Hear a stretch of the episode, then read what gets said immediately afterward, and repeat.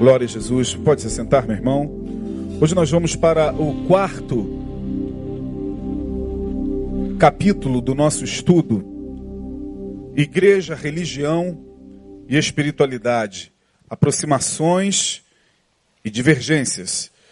Bom, recapitulando rapidamente, nós falamos nas últimas três quartas-feiras, baseados em Mateus 16, de 13 a 18, mais especificamente nos versos uh, 17 e 18, quando Jesus responde a Pedro e diz: Bem-aventurado és tu, Simão Barjonas, porque não foi carne e sangue que tu revelou ou te revelou, mas meu Pai que está nos céus, pois também eu te digo que tu és Pedro, e sobre esta pedra edificarei a minha igreja, e as portas do inferno não prevalecerão contra ela.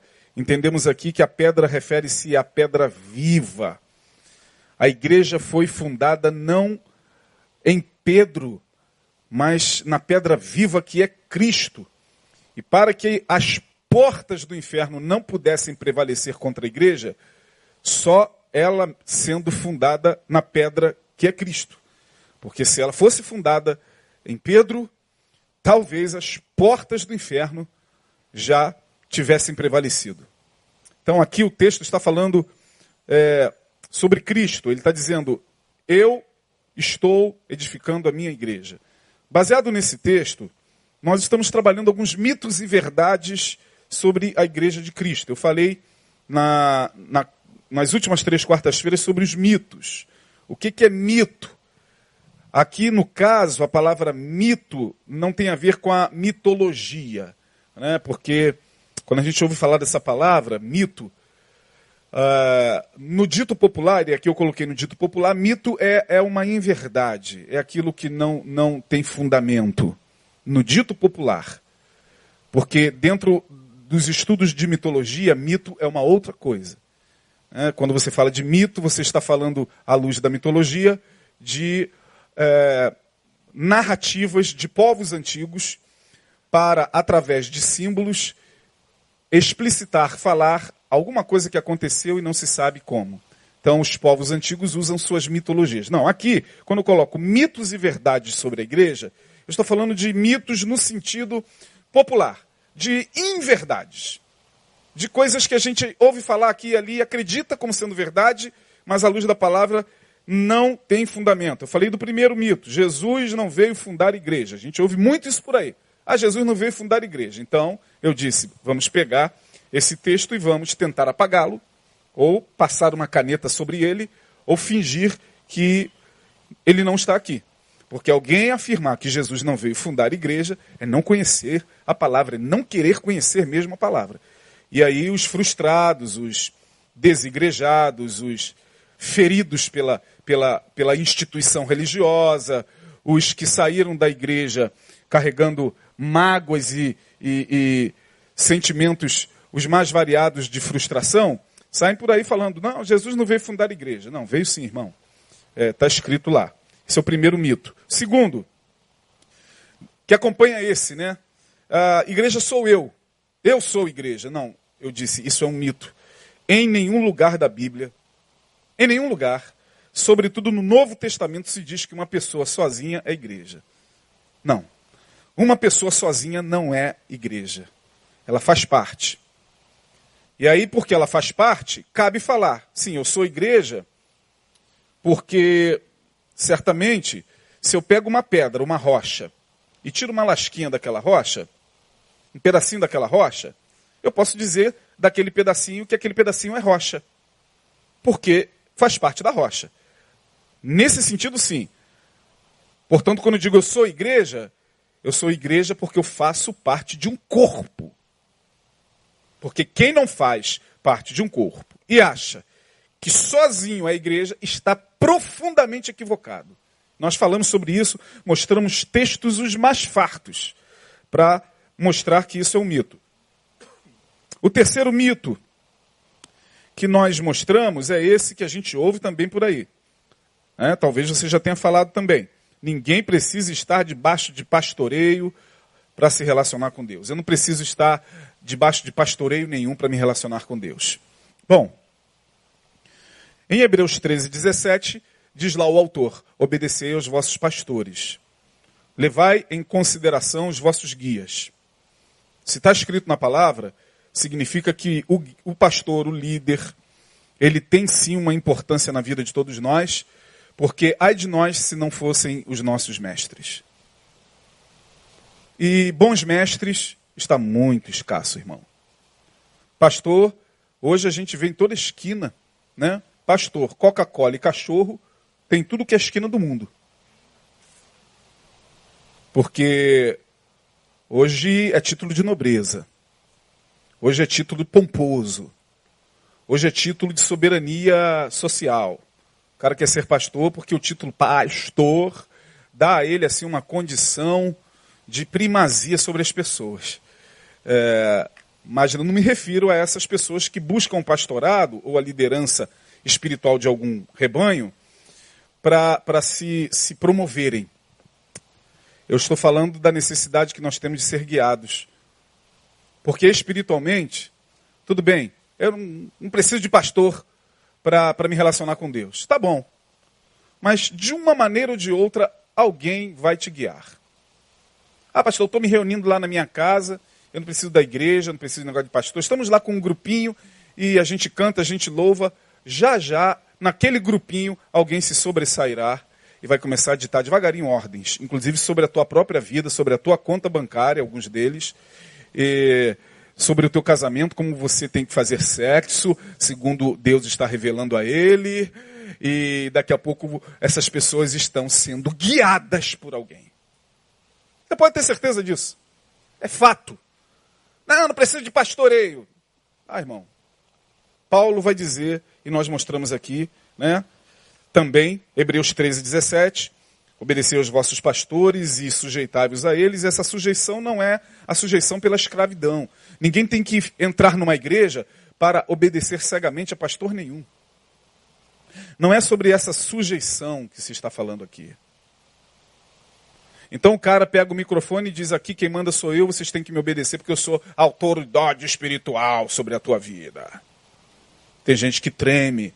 Eu tenho poder de amaldiçoar a tua vida. Se eu fizer uma oração, tua vida vai ficar trancada. Isso, é, isso não é pastor, isso é, no mínimo, um feiticeiro. Eu repeti. Isso é no mínimo, no mínimo.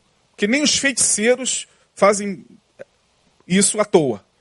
Mas tem pastor por aí que é pior do que feiticeiro amaldiçoa pessoas porque saem das suas igrejas, e a raiva porque elas não estão dando mais o dízimo lá aumenta, e aí os caras que se dizem pastores e líderes ficam tocando o terror, ficam ameaçando pelas redes sociais, telefona para o cara, manda o zap para o cara, e, e, e tem muitos que com mente fraca, sem conhecer a palavra, voltam a se submeter a uma escravidão. E Paulo vai dizer: não tornais a meter aos Gálatas o vosso pescoço debaixo de um jugo de escravidão. Mas o que a gente percebe por aí é que tem gente que me parece que gosta. E aí a gente lava nossas mãos, irmãos. A gente está aqui para pregar a palavra e alertar. Mas tem gente que gosta. Tem gente que gosta de, de, de ser escravo de líder espiritual. É... Lamentavelmente. Não é essa a sujeição. A sujeição é aquela que Paulo falou: sede meus imitadores, assim como eu sou de Cristo. Eu só admiro e imito um líder quando esse líder imita a Cristo. Paulo vai dizer isso. Sede meus imitadores, assim como eu sou de Cristo. E se eu deixar de ser imitador de Cristo, não seja meu imitador, irmão. É isso que Paulo está dizendo. A referência é Jesus. Então, Precisamos sim de mestres sobre a nossa vida. Precisamos de mestres para chegar onde chegamos. Você é o que é porque mestres passaram pelo, pela, pelo teu ensino fundamental, pelo teu ensino médio. Né? No meu caso era pelo primário, depois pelo ginásio, depois pelo segundo grau, depois pela pós. Os mestres estavam lá. Secularmente a gente precisa, quanto mais espiritualmente. Então isso é, isso é um mito de gente que está por aí falando, não, não preciso Preciso, eu sou igreja, né? É, e eu não preciso de pastor nenhum. Isso é mito. O outro mito que nós falamos é Jesus não era religioso. Não, Jesus não era religioso. Não, Depende do que a gente entende por religioso. Hoje virou moda dizer que não, é, não se é religioso. Em tudo quanto é lugar que você entra, onde tem lá uma placa escrito Igreja Evangélica, um cara aqui atrás se dizendo pastor, com uma Bíblia chamada, com um livro chamado Bíblia Aberta e um, um, um móvel chamado púlpito, você vai ouvir a mesma coisa. Nós aqui não temos religião. Nós aqui não somos religiosos. Porque os religiosos. Porque os religiosos. O que, que é isso, religiosos? Peraí, irmãos. Quantos se batizaram nas águas aqui? Levante a mão só para eu saber. Isso é um rito religioso. Isso é um rito de passagem. Quantos aqui participam da ceia do Senhor? Isso é um outro rito. Então a gente tem que rever. Jesus não era religioso. Eu mostrei aqui com seis versículos que Jesus ia mais à igreja do que eu e você. Jesus, todo sábado, como bom judeu, estava na sinagoga. Botava o quipazinho dele, tá? Entrava na sinagoga e lá ele recitava a Torá. Lá o rabino chegava, vamos ficar de pé, vamos recitar a Torá. Haru Rabá, Shem, Adonai, Halom, e Jesus estava lá falando. É difícil ter essa imagem na cabeça, né? Ou você acha que Jesus era um revolucionário e ficava mastigando chiclete lá, lá atrás da sinagoga? Todo religioso hipócrita. Essa é a imagem que a gente tem de Jesus. Vai acabar com isso em um minuto. Vou tacar fogo nisso aqui. Não, não, não, não. O problema de Jesus não era o espaço. Era o que se fazia ali dentro. Para ele acusar os fariseus na cara, ele tinha moral para isso. Ele estava lá, no meio deles. Ele não jogava pedra de fora. Tanto é verdade que Nicodemos era um deles. Veio procurar Jesus à noite, João 3. Mestre, um grande rabino, doutor da lei. Mestre, olha lá na sinagoga a gente sabe que tu és rabi só era chamado de rabi, como Jesus era chamado, quem era, quem tinha o aval da sinagoga para entender que ali tinha alguém que conhecia as escrituras. Diz um texto que certa feita Jesus estava num sábado, num culto, sentado como você. Jesus também sentava como você. E aí o rabino chegou e disse: Jesus, por favor, a Torá. Leia. Explane a Torá. Jesus levantou, pegou o livro do profeta Isaías e diz, e começou a ler. Ele levou sobre si as nossas dores e as nossas transgressões, e está lá os rabinos ouvindo. E o castigo que nos traz a paz estava sobre ele, pelas suas pisaduras nós fomos sarados.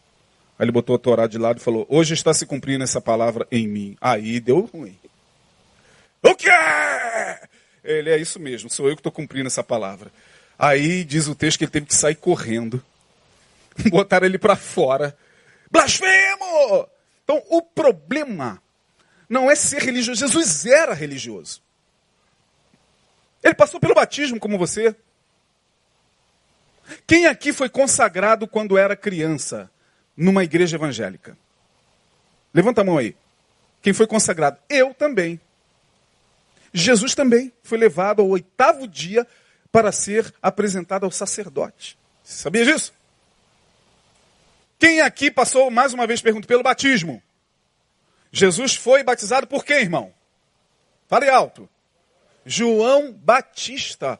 E João Batista, o primo dele, quando o viu, disse: ah, Eu é que careço de ser batizado por ti, tu vens a mim. Jesus falou: Deixa-o por agora para que se cumpra toda a escritura. Aí vem o cara e diz: Jesus não era religioso. O que, que a gente está querendo dizer com religioso? Virou moda agora dizer: não, não tenho religião, não. Qual é a tua religião? Eu não tenho religião, sou de Jesus. Tá, mas você frequenta alguma igreja? Frequento. Aí o cara vai se contradizendo. Primeiro ele responde: Não, não tenho religião, não, sou de Jesus. Ah, legal. Mas você frequenta alguma igreja? Frequento. Qual? Igreja Batista Betânia. Tem um pastor? Tem. Pastor Neil Teixeira Barreto. Ah, é? Você vai lá todo domingo? Às vezes, sim, domingo de manhã, domingo à noite, mas frequento. É, participa de, de, das reuniões? Participo. Frequenta algum departamento da igreja? Como é que você não é religioso, irmão? Nós tiramos isso. Santo Deus! E a gente vai comprando essa ideia dos feridos e desigrejados. E eu mostrei, não, não, não. Jesus não era religiosista. Repita essa palavra comigo, religiosista. Sabe qual é o problema do religiosista? Os fariseus. Os fariseus eram religiosistas. Religiosos e religiosistas. Porque eles amavam mais os ritos, a doutrina, a, a, o que estava escrito literalmente na lei, do que o espírito dela. O fariseu tinha amor, sabia? Sabia que o fariseu tinha amor? Ele tinha amor à lei. Aí Jesus vem e traz o contrário, a lei do amor. Aí deu ruim, irmão. Porque o problema não é ser religioso ou não, é como você entende a espiritualidade, a religião. Religião é um fenômeno. É um fenômeno antigo. Criado por Deus, pastor? Não, Deus não criou religião. Deus não criou religião. Irmão, mas religião existe desde que o homem existe na face da terra e começou a criar seus mitos e ritos quando ele viu o primeiro relâmpago. Aquele homem lá de trás, o homem de Neanderthal, o, o Australopiteco, o homem da caverna, quando ele viu, deve ser alguma divindade, vamos oferecer sacrifício, mata o animal. O sentido religioso acompanha-nos desde sempre. Então essa coisa de Jesus não era religioso tem que ser revista. Jesus era judeu. Aos 12 anos estava lá, sentado. Aonde? No templo. Cumprindo um rito judaico chamado Bar Mitzvah. O Bar Mitzvah, nome estranho, né? Parece um palavrão. Bar Mitzvah era, ainda é hoje, entre os judeus ortodoxos, um rito onde o garoto, quando faz 12 anos, os judeus entendem que ele está apto a começar a entender as escrituras, a Torá. Aí dá-se o nome de Bar Mitzvah. O garoto é levado na sinagoga diz: Meu filho tem 12 anos. É entregue ao rabino e ali o rabino começa a instruí-lo na Torá. Jesus passou pelo Bar Mitzvah. Foi lá, a mãe dele levou a, a, a Nazaré para fazer o recenseamento, daqui a pouco perdeu-se dele durante três dias. Meu Deus, onde está Jesus? Sequestraram, o menino sumiu. Depois de três dias ele estava fazendo o seu bar mitzvah, no meio dos doutores lá, ensinando. Os doutores assim, ó. Oh, eu pensei que ele viria aqui para ser instruído, ele está nos instruindo. Então vamos rever esses mitos, pelo amor de Deus. Para você não sair por aí jogando nas redes um monte de besteira reproduzindo nas redes sociais um monte de besteira. Esses são os mitos sobre a igreja. Hoje eu quero falar sobre as verdades acerca da igreja. Falamos sobre os mitos, vamos às verdades. É... Uma delas, a primeira. Deus não precisa da igreja para salvar quem ele quer. Isso é mito ou verdade, pastor? Verdade. Vou repetir. Deus não precisa da igreja para salvar quem Ele quer. Isso é verdade ou mentira, pastor? Verdade. A salvação não pertence a nós. Parece que a igreja não entendeu isso, nem a igreja oficial, católica romana, e nem a igreja protestante a partir de 1517, depois da reforma. Não entenderam. Porque nossa mentalidade ainda é extremamente templificada. A gente acha que para as pessoas serem salvas, elas têm que entrar aqui. Tem que ouvir o pastor. Elas têm que ouvir aquela mensagem poderosa. Eu lembro de um fato, já contei esse fato aqui, de uma mulher que insistia para o marido ir à igreja. Ah, vamos lá, vamos lá, homem, é festividade, vamos lá, homem, vamos lá, homem. Não, o cara nunca pisou na igreja. Nunca pisou. Aí a mulher, não, vamos lá, eu estou orando há tanto tempo. Aí de tanto ela insistir, o marido chegou e falou, tá, hoje eu vou. Ela, oh, ligou para o pastor e tudo, pastor. Aí fala assim para o pastor, pastor, prepara aquela mensagem arranca-toco. Aquela que toca, aquela que o Senhor está acostumado a pregar para tocar no meu marido. Hoje ele vai à igreja. Ô uh, irmã, sério, gente já está saindo aqui, pastor de casa. Ele, puxa vida, que bom. O pastor ficou calado. Quando ela chegou, festividade, igreja lotada, ela chega com o marido, tá lá o pastor e tá um irmãozinho sentado. Ele falou, na hora da pregação, o pastor, meus amados irmãos, está conosco um convidado meu, pastor fulano de tal. Aí a mulher já descaiu o semblante, assim, ó. Ai, eu pensei que era meu pastor que ia pregar. O meu marido se converter. Ai, é outro. Ai, meu Deus. Está conosco o pastor fulano de tal, que eu convidei para pregar nessa noite. Pastor, é uma honra tal. Aí, para piorar a situação, o cara começa a pregar. Vamos abrir números. Fulano gerou fulano, que gerou ciclano, que viveu 200 anos e teve filhos e filhas e morreu. A mulher ficou tão frustrada. E a hora está avançando e o cara está lendo lá. Lameque gerou fulano, que gerou ciclano, que gerou beltrano. Lameque viveu tantos anos, teve filhos e filhas e morreu. A mulher, Jesus Cristo. O cara, meu marido não está entendendo nada que esse pastor está falando. Meu Deus, logo hoje. E lá vai o pastor. Eu só sei que o cara leu a genealogia, que nem a gente aguenta. Porque se você já leu a Bíblia alguma vez, na hora da genealogia, o diabo tenta você e fala assim: passa para outra página.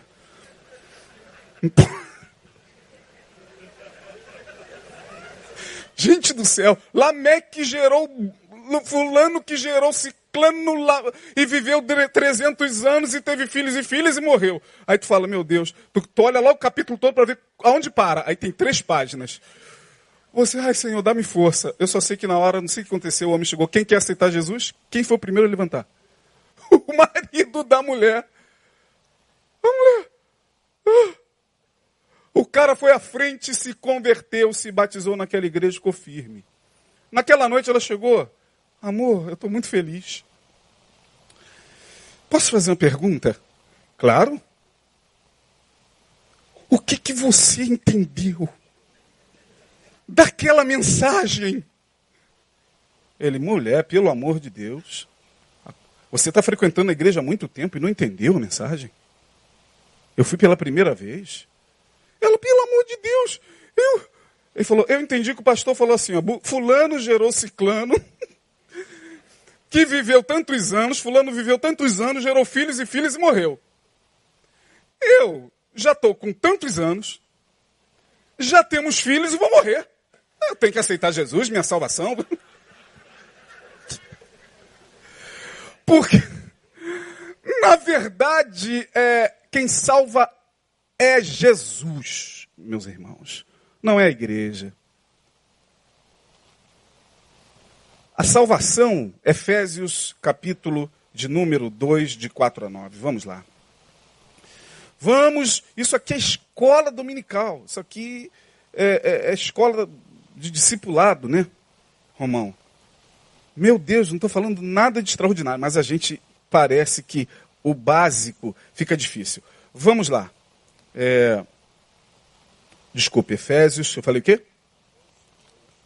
2 de 4 a 9 uh, que diz assim: Mas Deus, que é riquíssimo em misericórdia, pelo seu muito amor com que nos amou, estando nós ainda o quê? Ainda o quê, gente? O morto tem vontade? Quando você não conhece a Cristo e não conhece as, as Escrituras, não conhece o Evangelho, você está, segundo essa palavra, morto espiritualmente em teus delitos e pecados. Você não recebeu o sopro do Espírito. Por isso que tem gente que entra na igreja, por mais simples que seja a mensagem, o cara fica assim. Ó. O cara entende de física quântica. Professor de física na universidade. Mas quando ele chega diante de uma mensagem da palavra, Jesus te ama, você, ele fica assim. Ó.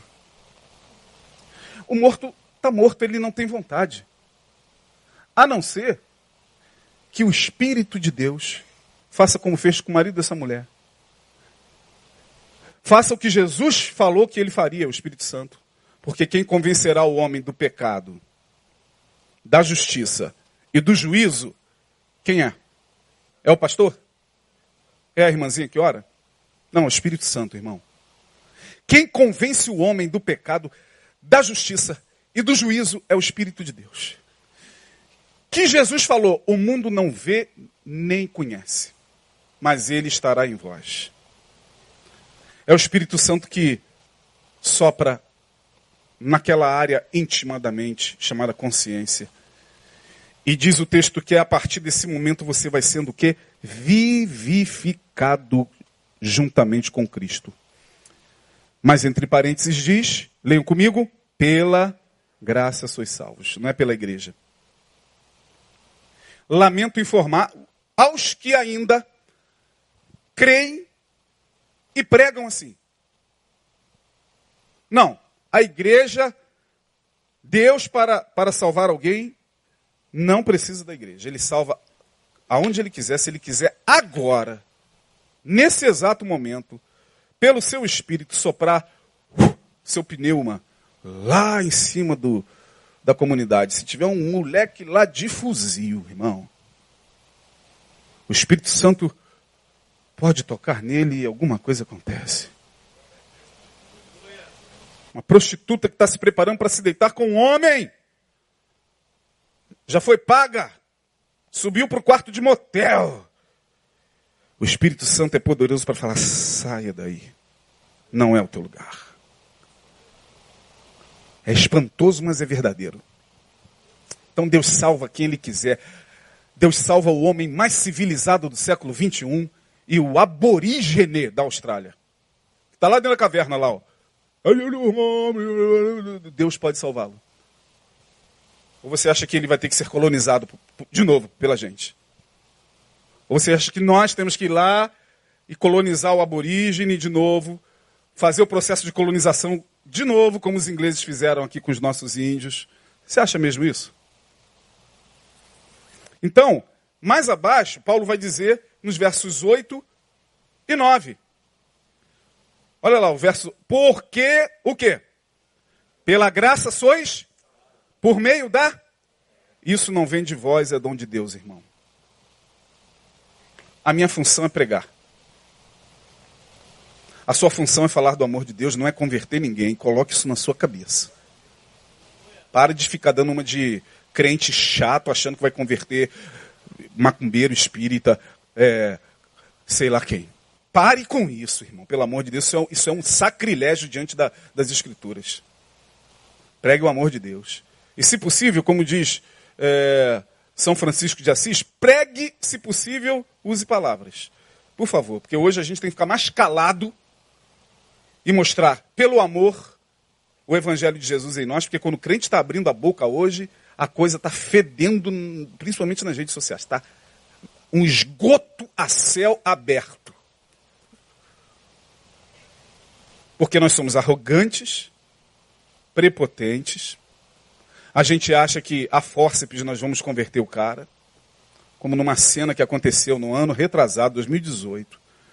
Frequentadores de um determinado culto de matriz africana estava dentro de um cemitério no dia 2 de novembro.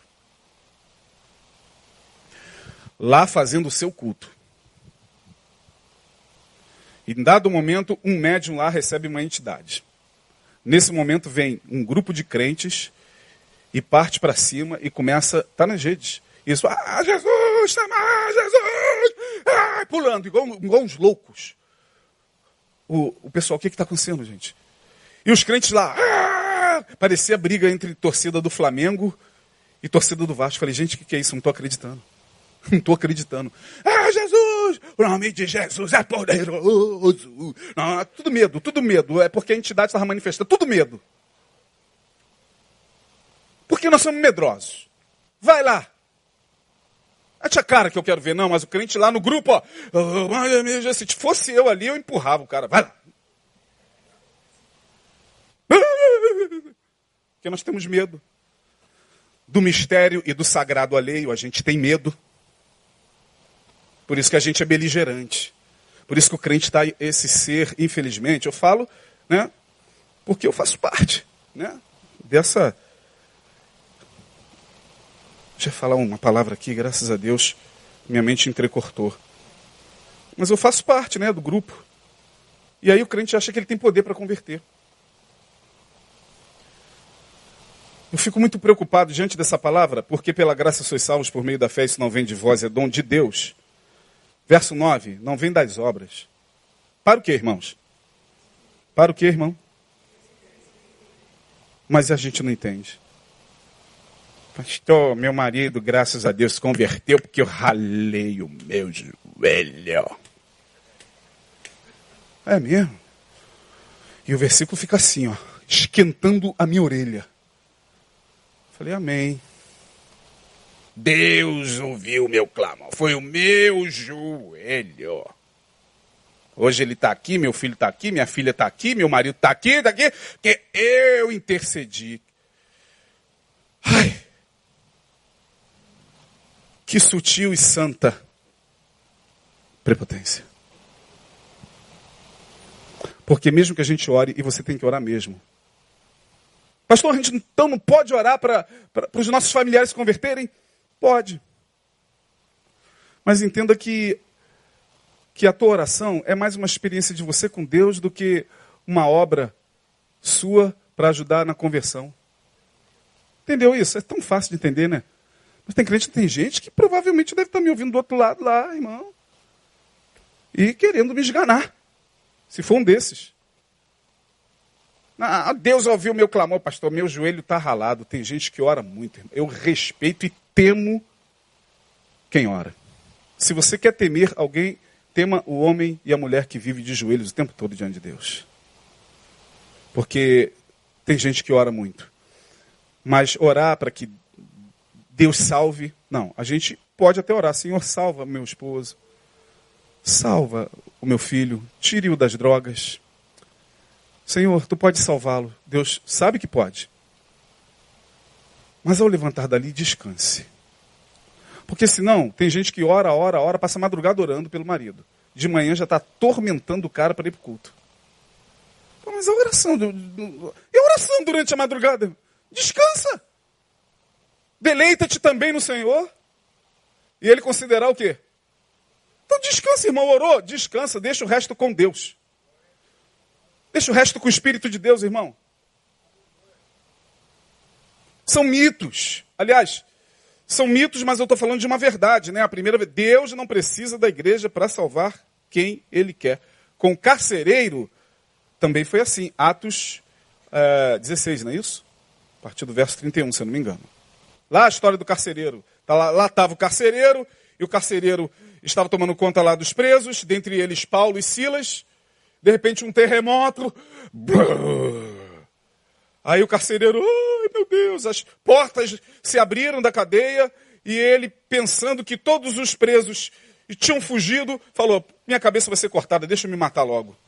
Quando ele pegou a espada, Paulo falou: Oh, não faça nenhum mal a você. Todos estamos aqui. Aí ele, o que é necessário para que eu possa ser salvo? A resposta de Paulo: crê no Senhor Jesus quem lembra o restante? E serás salvo? Olha só. Crê no. Qual foi a resposta de Paulo? Primeiro, crê no Senhor Jesus. E serás salvo? Tu? Aí o cara pega essa mensagem e vive perturbado diante de Deus a vida toda. Porque ele criou, se converteu, mas, mas meu marido ainda até agora não se converteu, pastor.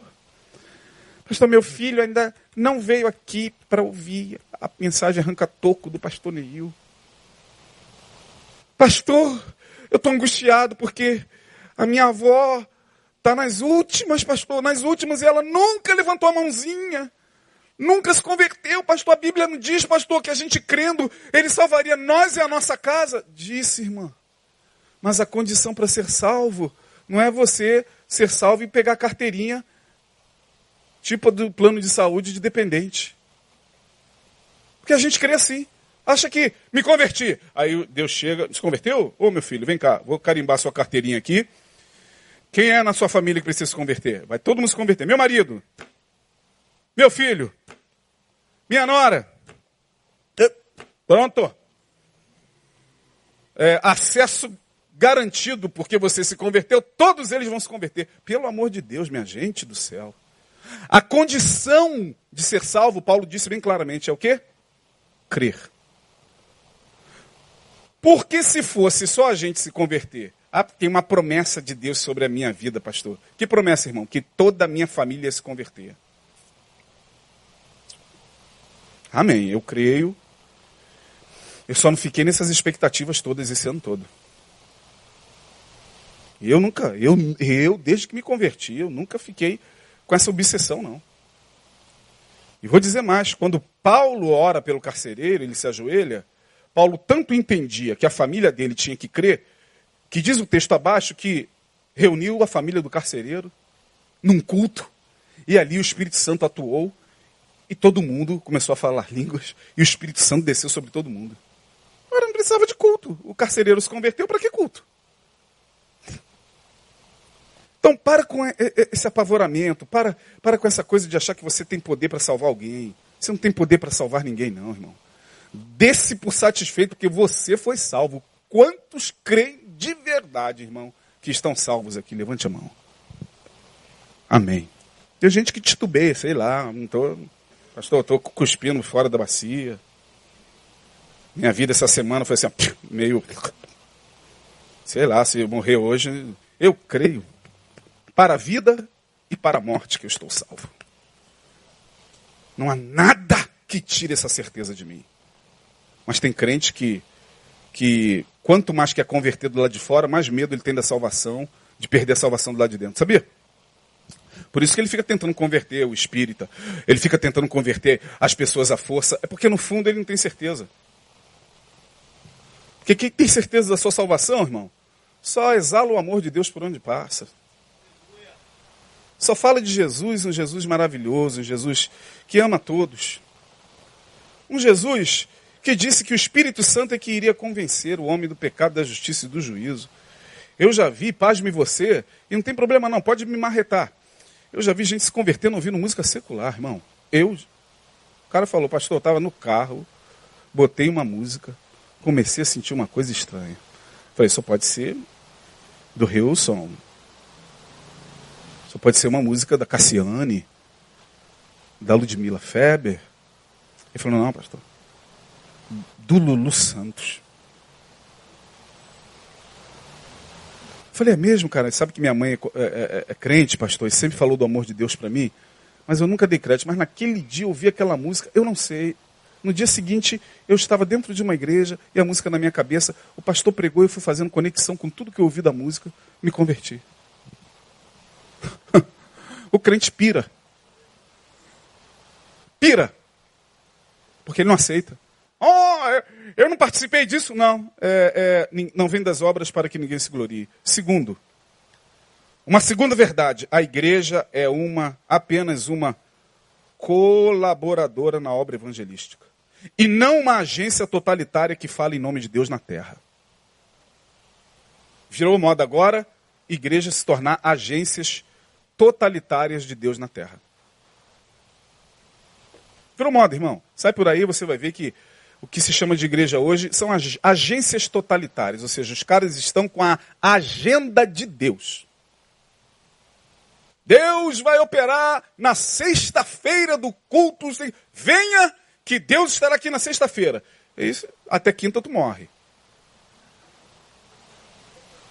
Venha na corrente das nove novenas, das nove semanas, porque Deus vai atuar no dia 15 de janeiro. O ano está virando ainda, irmão. O bicho já está pegando, tem que esperar 15 de janeiro. Porque só 15 de janeiro, lá naquela agência totalitária, onde o pastor acha que a agenda de Deus está na mão dele, eu tenho que esperar dia 15 de janeiro. E tem gente que espera fielmente. Dia 12. Ai, falta só três dias. Para quê? Para me buscar minha bênção. Irmão, dobra o joelho aí.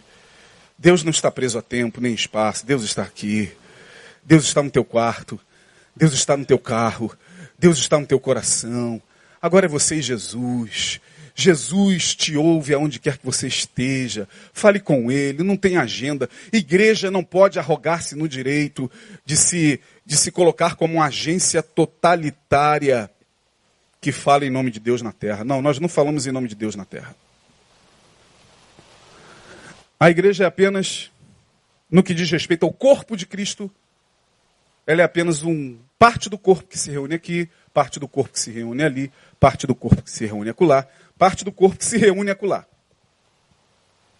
Apenas. Aqui, cabe-nos pregar a palavra, ensinar a palavra e viver o amor de Deus na vida do amor ao próximo. Só. Eu não tenho o direito de dizer aqui para vocês que Beltrano, Fulano e Ciclano foi para o inferno.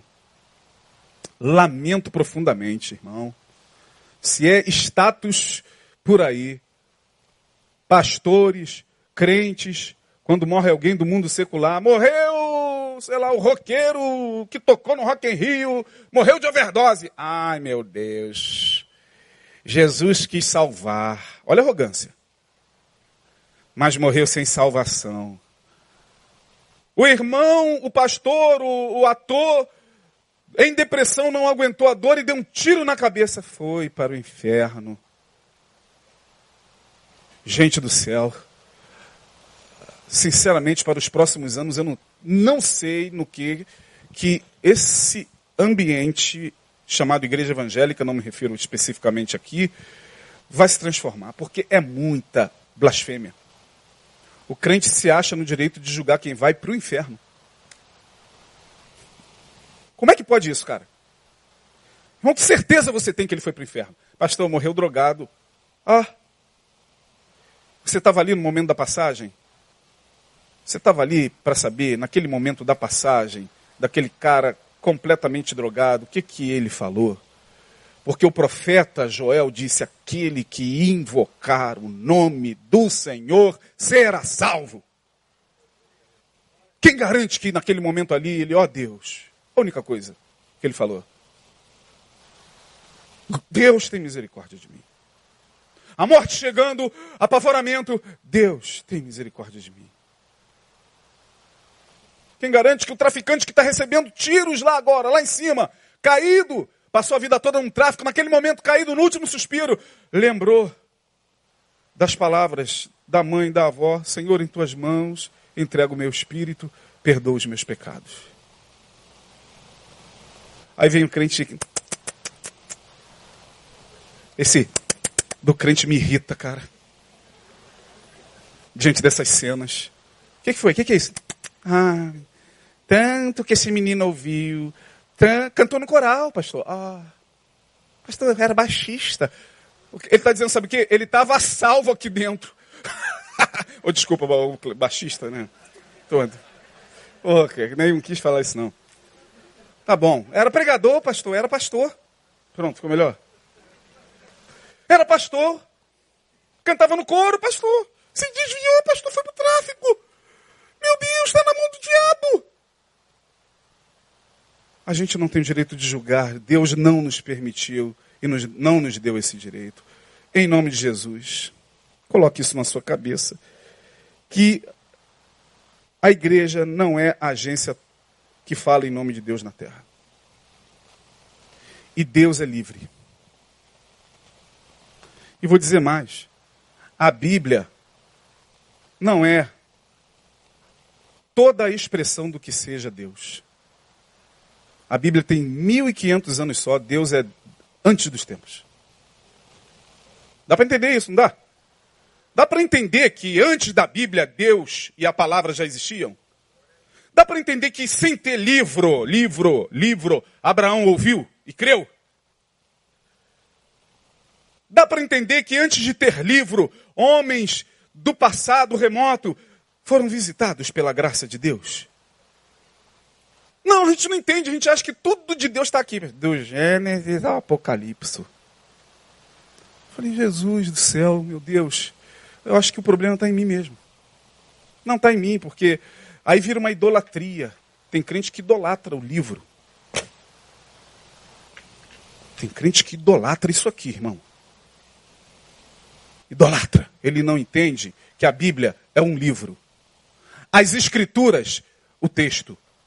Palavra é Jesus. Para entrar isso na cabeça dele, não, a palavra é a Bíblia, pastor. Não, a palavra é Jesus. Tira Jesus da Bíblia e eu, sinceramente, pegando muitos textos dela, acho que eu leria o Bhagavad Gita do hinduísmo, muito melhor. Tira Jesus. Tira Jesus daqui, irmão. Imagine a Bíblia sem os quatro evangelhos. Só imagina. Ela é o que? Um livro de religião judaica. Um livro onde você vai ler muita coisa que você vai ficar zureta. Mas o crente, ele idolatra. Tem um que chegou a cheirar a, a Bíblia. Filmou igual um louco. Aí você vê essas loucuras de idolatria de pastores, e todo mundo achando bonito. Ah, isso é homem da palavra. O cara cheira a Bíblia. Aham, estou cheirando aqui, ó. Idolatria. A Bíblia só existe por causa de Jesus. Aliás, as Escrituras servem a Jesus e não Jesus às Escrituras. Jesus é antes das Escrituras. Jesus era o anjo do Senhor que acompanhou o povo de Israel no deserto. Não tinha livro, irmão. A Bíblia foi sendo construída. A história de um povo que, mediante a revelação crescente de Deus, crescente, tem coisas para cá que não dá mais, irmão, já caducou. Irmão, pelo amor de Deus, eu tenho uma vez eu estava na minha irmã, eu não gosto de dar esses exemplos não, mas eu sei que ela não está assistindo. Estava na minha irmã tomando café. Aí chegou uma irmãzinha da antiga igreja dela, ela não está mais lá agora. A irmãzinha chegou, bacana aquela irmã, gente boa. Paz do Senhor, irmão Isaías. Paz do Senhor, irmã. Paz do Senhor, irmã Dilce. Minha irmã Eurídice, a gente chama ela de Dilce. Paz do Senhor, vamos tomar um cafezinho? Opa, vamos sim. Tal. Vamos sentar, vamos sentar. É, ela, é, vou ficar aqui, irmã. Tá bom. Aí eu sentei, minha irmã sentou, depois veio meu cunhado, sentou, ela ficou em pé. Aí meu cunhado, senta menina. Pega uma cadeira. Ela, não, não, não, não estou em mistério. Ele está em mistério, deve estar em jejum, mas vai tomar café, não é jejum. Ela é, né, varão? Estou naqueles dias onde a palavra de Deus diz que quando a gente está naqueles dias, aonde sentar fica imundo.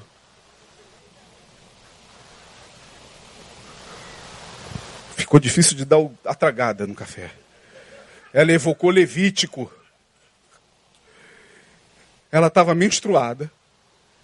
E ela disse, porque lá em Levítico diz, na lei da purificação lá, que as mulheres tinham que ficar fora do arraial durante sete dias para purificar-se da sua menarca, do seu período menstrual. Aonde quer que elas tocassem era imundo. Tocou em você, era imundo. Tocou nesse banco, era imundo. Tocou nessa caixa de som, de som era imunda. E aí Jesus vem e quebra. Jesus era muito doido, irmão. Jesus está andando assim com os discípulos, vem uma mulher cujo fluxo de sangue jazia nela 12 anos. Era uma cachoeira. Ela tinha algum problema intrauterino, alguma, algum problema, né? Que pode, pode ser é, também atual. Aí a mulher que conhecia a lei, meu Deus, como é que eu vou tocar nele? Eu sou imunda. Ele vai ficar imundo. E todo mundo apertando Jesus. E aí ela se aproxima e diz: Vou arriscar. Se ele ficar imundo, ficou. É, toca nele. Quando toca, ele diz: Opa! Só que ele não diz: Fiquei imundo. Ele diz: Opa, alguém me tocou. Porque de mim saiu virtude os impuros tocavam nele e ficavam curados. Então a gente entende isso, ou então a gente vai se tornar um religiosista maluco, como tem muitos por aí. Gente adoecendo por conta da religião. Por último, para a gente terminar, Deus não precisa da igreja para salvar quem Ele quer. Deus salva quem Ele quer, onde Ele quer. Deus pode usar um gato. Deus pode usar um filme. Deus pode usar o vento. O vento sopra onde quer, disse Jesus. O vento sopra onde quer. Está soprando agora, irmão. Não, é só aqui não, aqui também, amém? Amém. Mas você deve estar sentindo o vento, no mínimo, do ar-condicionado. Está soprando pela fé, pela palavra. Né? Mas está soprando lá fora, está soprando lá em cima do, do, do morro, está soprando na, nos prostíbulos. Deus está visitando gente agora que você nem imagina.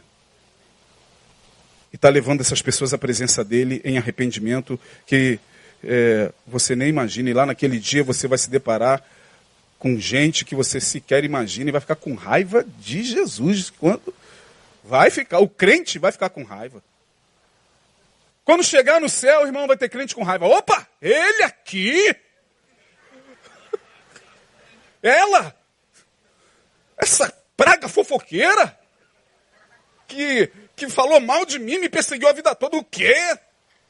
Esse fascista aqui. Jesus vai ficar olhando assim, ó, para ele. O quê? Esse bolsomínio aqui? Vai dizer o cara da esquerda.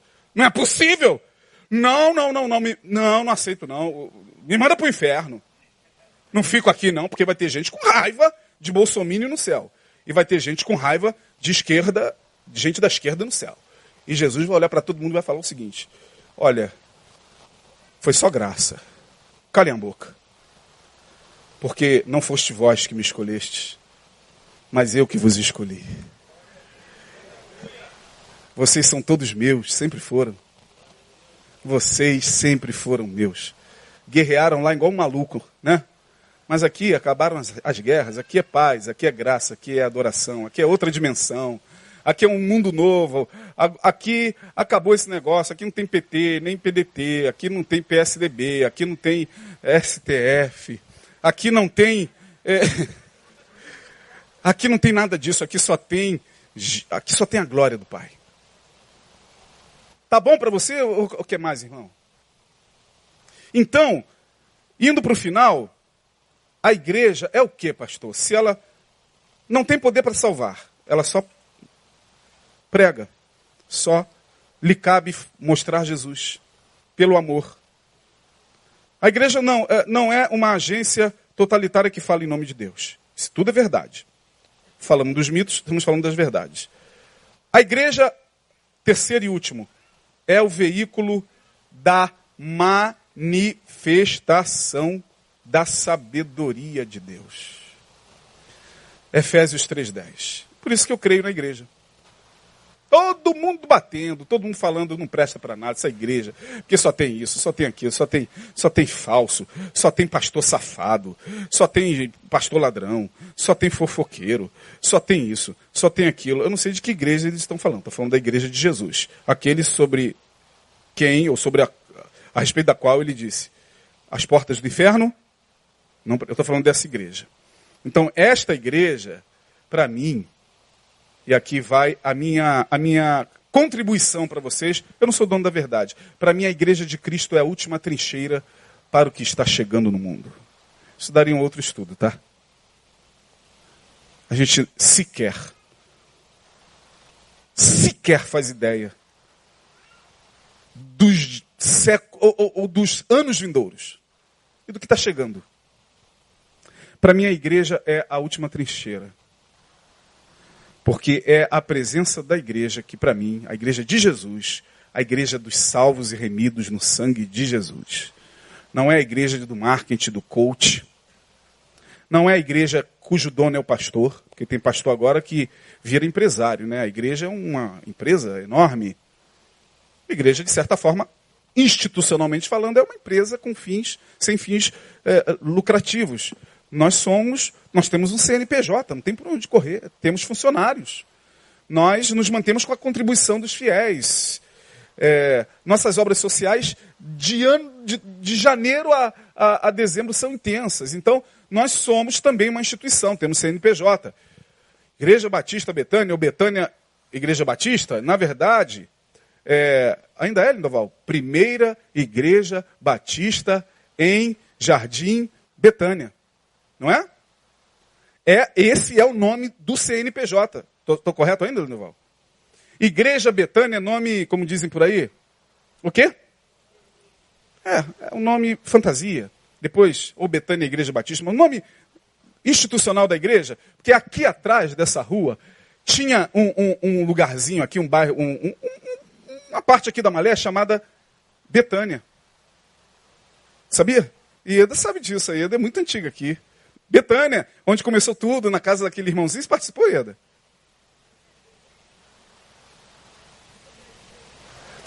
Isso, boa. Essa Assembleia de Deus aqui do lado, você passa antes de Betânia. Já viu uma igreja aqui? Assembleia?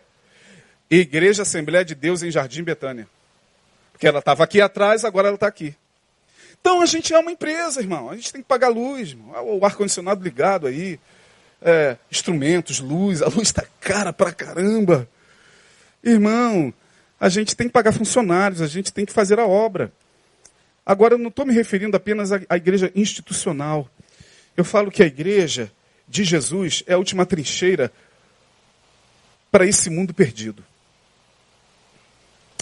Porque olha aí o texto, para que agora, pela igreja. Agora, por quem? Estão dormindo não, né, irmão? Já vamos para casa. Agora, pela. Quem é a igreja aqui de Jesus? Levanta a mão. Eu sou. Eu sozinho não, mas nós somos. Amém? Você se sente igreja, irmão? Pela igreja, a multiforme sabedoria de Deus seja conhecida dos principados e potestades nos céus. Então a igreja de Jesus revela a sabedoria de Deus, a multiforme, as várias formas da sabedoria de Deus. Há seres que estão em outra dimensão. Então quando eles olham para a gente, eles entendem que ali está o povo do caminho do Cordeiro. Eu não sei se você sabia, e eu termino dizendo isso. Dá uma olhada, tenta olhar para essa área aqui que é muito importante no ser humano, que é a área frontal. Tenta olhar para a área frontal aqui, meio da testa da pessoa que está do seu lado. Tenta aí. Você está vendo alguma marca aí? Fora a marca de nascença dele. Está vendo? Não. Mas você sabia que essa marca está sendo vista por principados e potestades? é a marca do sangue do Cordeiro. Está sendo vista. Eles sabem. Eles veem. Onde quer que você esteja, passando pelo que for, você carrega a marca do sangue do Cordeiro na tua testa. Pastor, mas é, tá difícil. Caminha, irmão. Como diz Enoque no livro de Enoque, caminhem, filhos da luz, mesmo com dor. Não deixem de caminhar.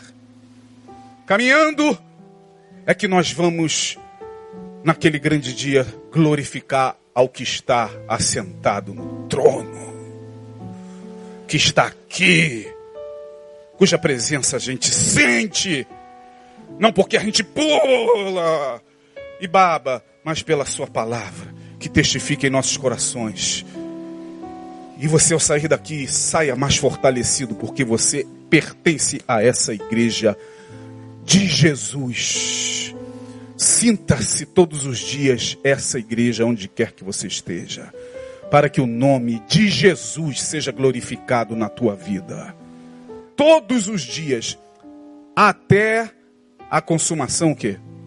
dos séculos. Os dias são maus, os tempos são difíceis, estamos caminhando para um processo complexo de humanidade, estamos nos extinguindo como espécie. Já saiu essa semana aí uma notícia que um novo vírus que começou na China, quantos isso aí?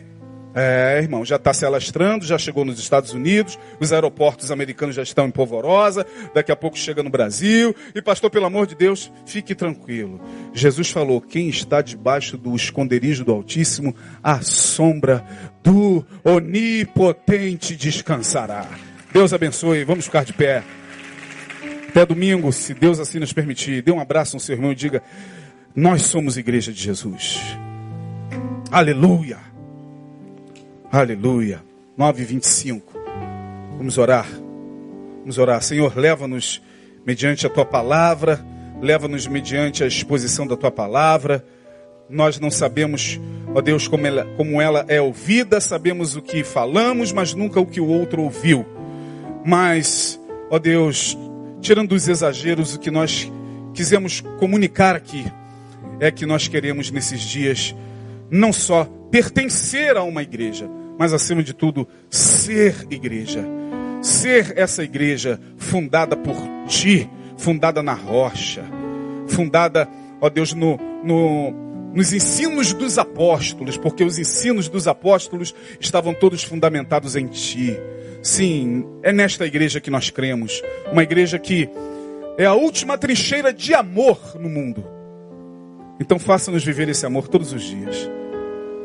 No nome de Jesus nós assim te pedimos. Leva-nos em paz. Guarda-nos e que cheguemos sãos, íntegros em nossos lares.